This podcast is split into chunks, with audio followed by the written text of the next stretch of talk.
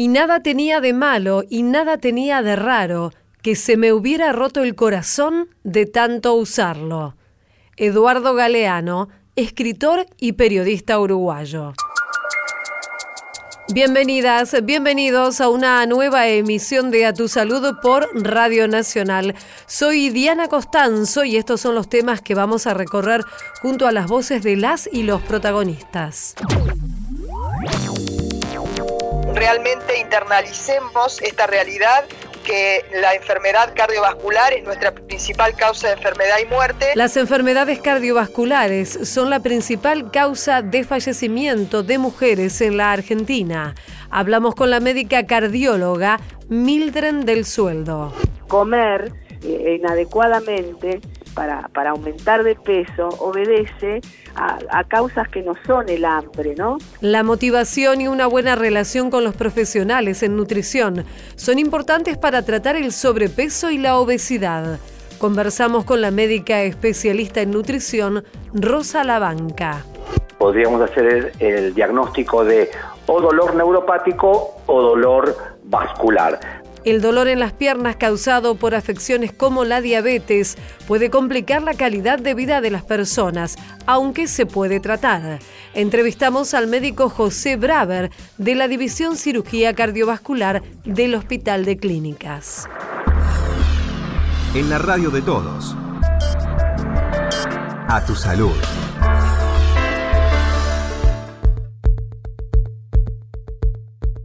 Una de cada tres mujeres muere por enfermedad cardiovascular y esto es de acuerdo con las estadísticas oficiales de nuestro país, de la Argentina.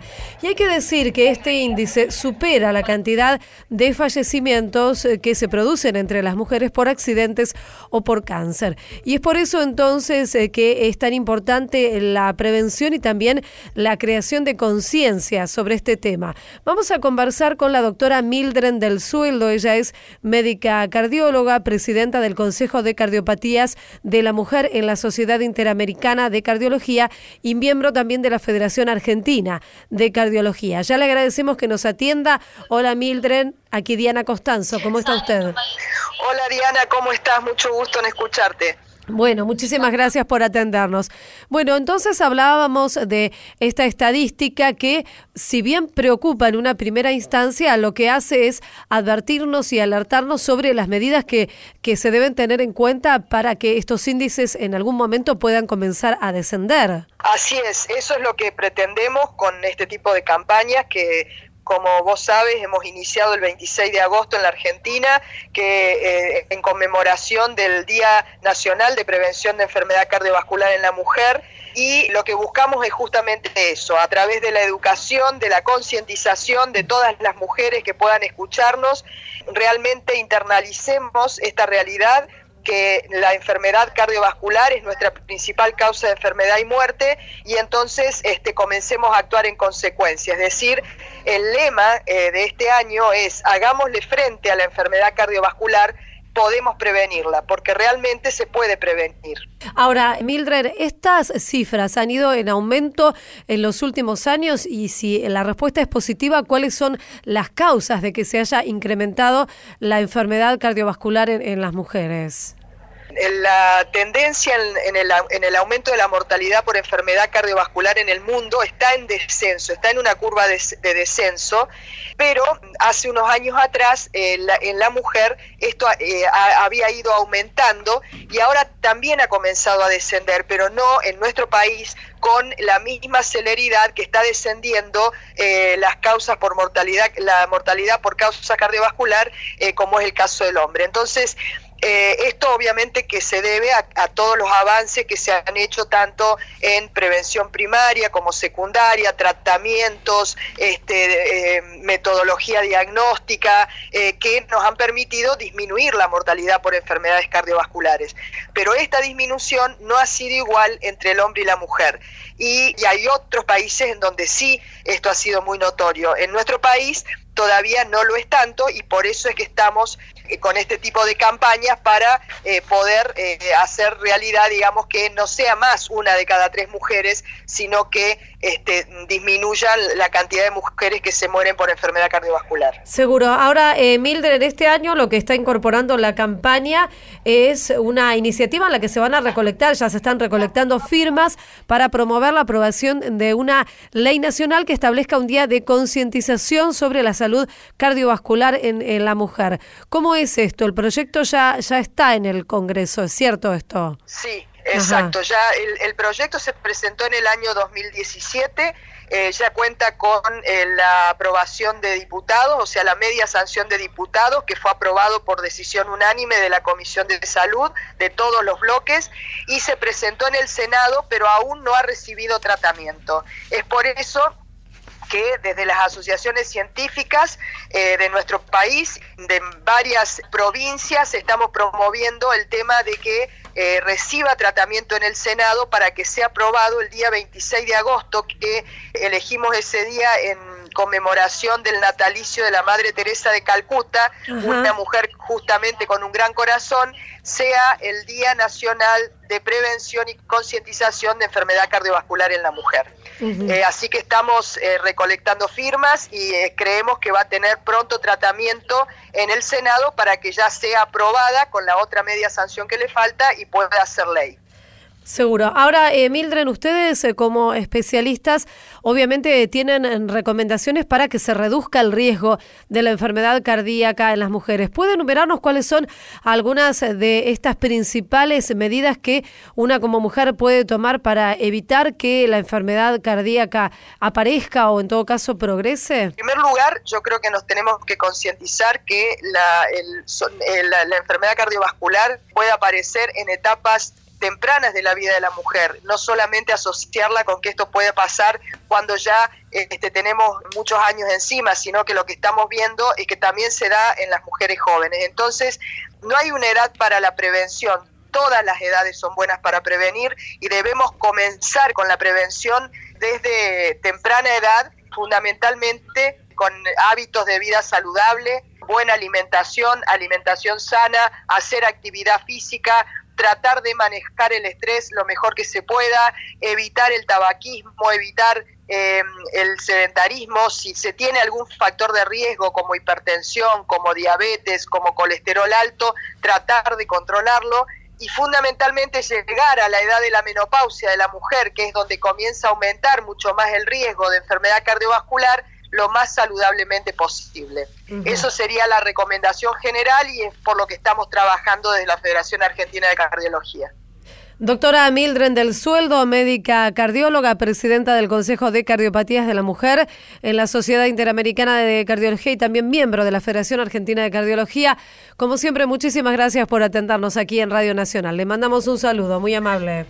Muchísimas gracias a ustedes siempre por darnos un espacio para poder ayudarnos a difundir este mensaje. Así que los agradecidos somos nosotros. Muchas gracias, chao, hasta luego. A tu salud, por la radio de todos.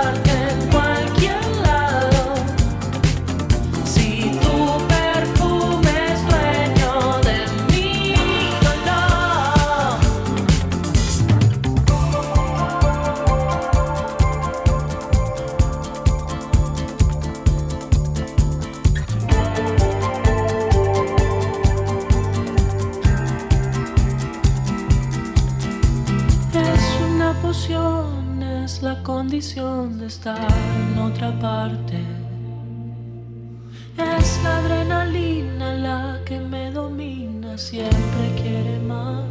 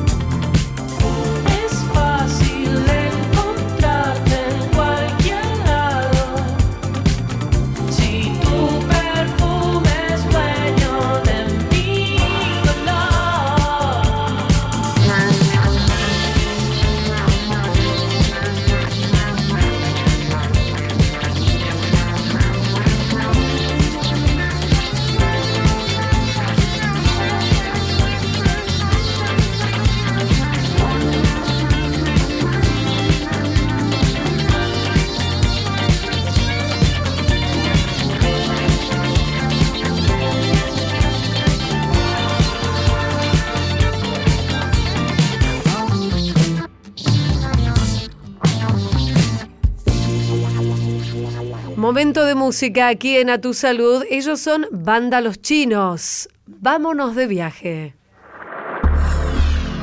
En la radio de todos. A Tu Salud.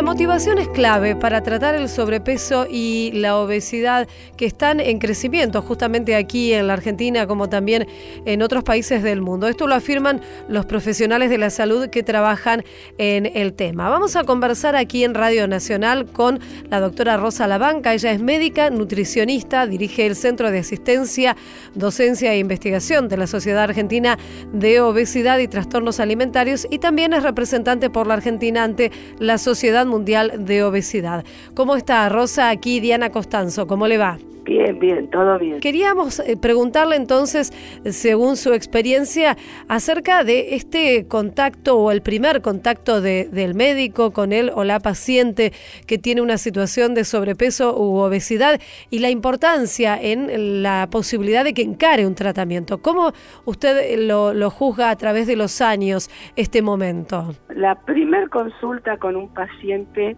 siempre es clave en todas las patologías y sobre todo en una patología como es la obesidad, que es una enfermedad crónica, donde hay varios factores que juegan roles importantes para que la persona termine con un sobrepeso o con una obesidad importante. Cuando el paciente llega a la consulta, muchas veces es derivado por otro profesional porque tiene algún, alguna patología agregada, ya que la obesidad va acompañada muchas veces de eh, patologías cardiovasculares u otras patologías en lo que nosotros llamamos síndrome metabólico. Yo pienso que en esa primer consulta uno tiene que abordar a ese paciente con eh, una escucha muy muy adecuada, eh, dejándolo hablar, tratando de ver qué está dispuesto a hacer por su tratamiento y plantear todas las dificultades eh, que se pueden plantear en la primera consulta, ¿no? este, y ver cómo nosotros sentimos que ese paciente pueda encarar el tratamiento y tratar de adecuar ese tratamiento a ese paciente. Claro, esto es fundamental, ¿no? Porque según lo que usted nos está contando, cada persona tiene un universo único, tiene factores independientes que hicieron que llegue a esta situación de sobrepeso y obesidad y también, eh, digamos, el camino para desandar esta situación debe ser personalizado. Tal cual, es, es, es trabajar sobre un proyecto a largo plazo. Eso es lo que hay que ir viendo, en qué momento uno se lo puede decir también al paciente, porque el, comer eh, inadecuadamente para, para aumentar de peso obedece a, causas que no son el hambre, ¿no? El hambre fisiológico. Es decir, hay una, una comida que nosotros comemos que tiene que ver con una homeostasis metabólica, que son los alimentos que comemos generalmente en la mesa, y después está una algo que podemos denominar hambre emocional o hambre por o, o- o ansiedad o, o, disconfort emocional, que es como lo denominan los norteamericanos, donde engloban todas las otras situaciones por las cuales comemos determinadas cosas, que Mm. son específicamente las que nos van a hacer en general subir de peso. Claro. Entonces, como es un área muy compleja, porque aborda eh, no solo lo físico del individuo, sino todos los factores que están vinculados a lo psiconeurobiológico. Tiene que ver con la psicología del individuo, tiene que ver con sus neurotransmisores, que son eh, sustancias que se segregan en el cerebro y que de acuerdo a cómo están, cómo se regulan, esas sustancias nos van a pedir que comamos determinada cosa. Bueno, todos esos, eh, toda esa temática tiene que ver con el comer para engordar. Y eso, y además el medio ambiente que es fundamental. Todo eso tiene, mm, eh, tiene que ser escuchado en la primer consulta y Mm. ver cómo podemos ir abordando los distintos temas en forma adecuada, que el paciente sienta que esa, esa entrevista es cordial, es eh, que tenga un contenido de afecto, que sepa que a uno le importa mucho ese paciente y que lo va a ayudar todo lo que pueda, que no lo viva como porque muchas veces el paciente viene y dice me porté mal, hice Mm. las cosas mal, Sí. bueno, hizo lo que pudo, ¿no? Este, Tal no- cual. uno no es un juez, es un profesional, es un médico, una licenciada en nutrición que trata de eh, poner todos lo- los conocimientos teóricos más el arte de la medicina, que tiene mucho que ver con esto, para que se sienta en un lugar confortable y pueda ir des- de- desar- desarmando esa madeja por, la, por lo cual llegó al aumento de peso. Sí, me parece muy interesante esta mirada tan tan amplia, tan abarcativa que usted eh, nos da, eh, Rosa, que se aleja absolutamente de esta consulta en la que uno dice, bueno, quiero bajar de peso, tengo obesidad, además, el, el profesional o la profesional indica una dieta, tal vez sin escuchar, incluso hay personas a las que se les dice, bueno, tiene que comer verdura y esa persona no les gusta comer verdura. Claro, digamos, claro. es absolutamente, digamos, eh, contraproducente porque seguramente ese paciente no vuelva a la consulta, ¿no? Sí, entonces, o, o sí, o no vuelve o tiene muchas dificultades Claro. y se siente frustrado. Es decir, hay que, hay que tratar de entender que la obesidad es un proceso que se generó en general a largo plazo en el paciente y hay que ir desarmándolo también con pautas eh, lo, firmes, pero que el paciente pueda sentir este, que las pueda realizar, ¿no? Sí. Y muchas veces el paciente puede irse de la consulta con dos o tres consignas y nada más. Y con eso alcanza, porque comienza un proceso. Lo importante es que el paciente pueda continuar. Sí. Que esa primer consulta nos sirva para que pueda volver a la próxima y empezar de a veces uno le lleva dos o tres consultas este conseguir que el paciente se comprometa con él mismo porque no puede hay que entender que no puede no que no quiere Tal cual. porque el, el- obeso se echa mucho la culpa a sí mismo y la sociedad también este eso lo sabemos Sí, de que, sí, bueno es gordo porque come lo que quiere porque no no tiene fuerza de voluntad y eso no es así. Mm. La persona, ¿quién no quiere estar en peso? Todo el mundo quiere estar en peso. Es como si dijéramos que alguien quiere agarrarse una enfermedad X. Nadie quiere estar, en general nadie quiere estar enfermo. Este, hay que trabajar y ver por qué él no puede dejar de comer determinadas cosas y qué podemos hacer para que puedan esos neurotransmisores acomodarse y este, poder seguir un plan de adelgazamiento, porque no es fácil hacer una dieta, no es nada fácil. Sí. Este, una cosa es decirlo y a largo plazo, ¿no? Uno puede hacer dieta tres días, cuatro días, este, una semana, pero a largo plazo, para perder muchos kilos, bueno, hay que tener una motivación y, y sentir que cada vez que uno va a su médico, este, es como, eh, qué sé yo, como algo que, que podemos alegrarnos y podemos marcar los- las pequeñas cosas que va consiguiendo como algo positivo en su vida este que, que es para mejor. Es, es un es un camino paso a paso, ¿no? Seguro, Este, seguro. Para esa vida saludable. Bueno, nos quedamos con estos conceptos entonces. Queremos agradecerle, doctora Rosa Labanca, médica nutricionista, miembro de la Sociedad Argentina de Obesidad y Trastornos Alimentarios. Muchísimas gracias por atendernos aquí en Radio Nacional. Un saludo. Bueno, muy bien, adiós. Muy amable, adiós. Adiós, adiós. Seguimos en A Tu Salud.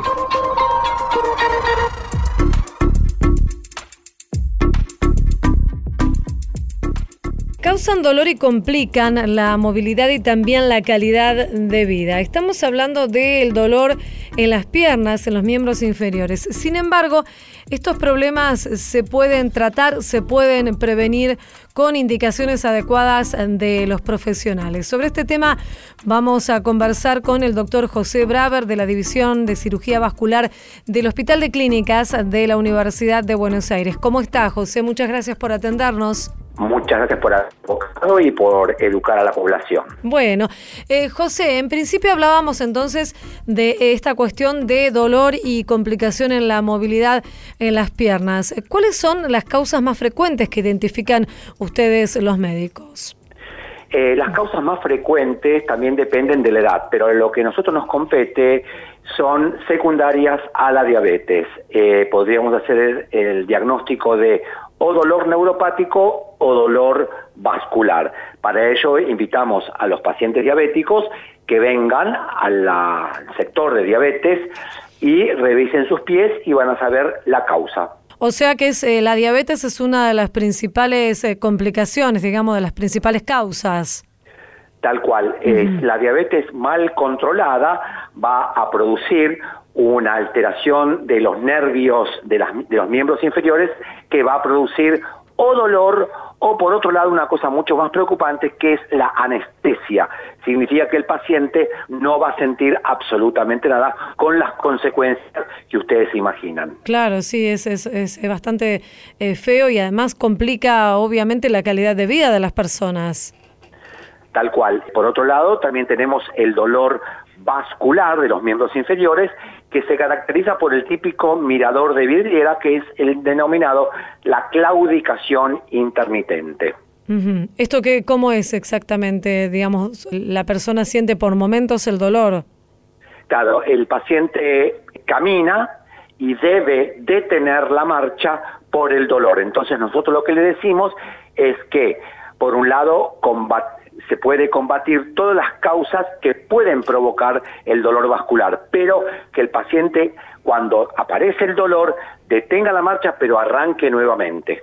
El tema de las personas que fuman, el tabaquismo, ¿también es un factor de riesgo para esta patología?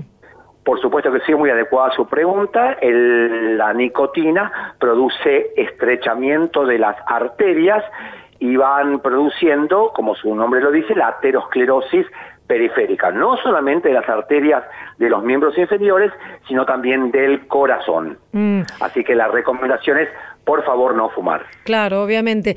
Y además, doctor, obviamente en esta vida eh, tal vez un poco agitada que eh, llevan, llevamos muchas personas, eh, muchas veces se deja de lado la práctica de actividad física en forma regular, en forma constante. ¿Esto tiene alguna implicancia en que aparezcan estos dolores? Los dolores no están relacionados al dolor, lo- el el ejercicio, pero lo que recomendamos es que se haga ejercicio acorde a la edad. Por ejemplo, le decimos al paciente mayor que camine tres veces por semana lo que pueda. Y en pacientes más jóvenes que traten de caminar 10 cuadras en 10 minutos. El ejercicio físico es muy bueno para toda la economía del organismo. Claro. Ahora, eh, doctor, un paciente, una paciente llega al consultorio con esta cuestión de un dolor de, piernas que le complica la vida cotidiana. ¿Cuáles son los pasos, la, la forma, digamos, de tratamiento, de diagnóstico que ustedes eh, siguen en el servicio allí en el hospital de clínicas?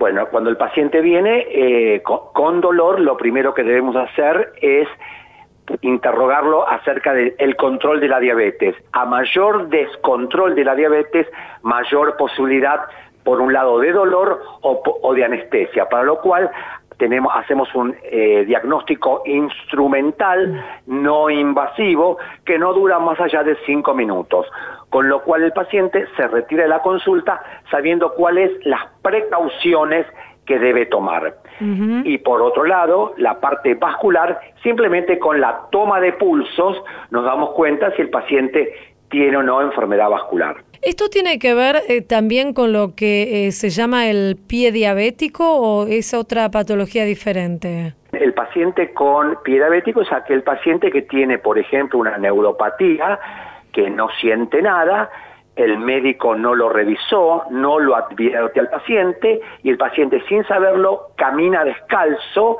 y se clava un clavo y no lo siente. O por ejemplo también va a la playa, camina descalzo, la arena caliente, no lo siente y tenemos las graves consecuencias. Pero el pie diabético es totalmente prevenible con un examen físico por lo menos anual.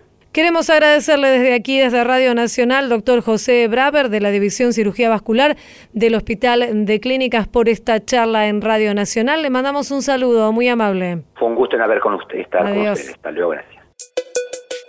Esto fue A Tu Salud, un programa dedicado a los últimos avances en medicina, prevención y tratamientos. Hasta la próxima emisión.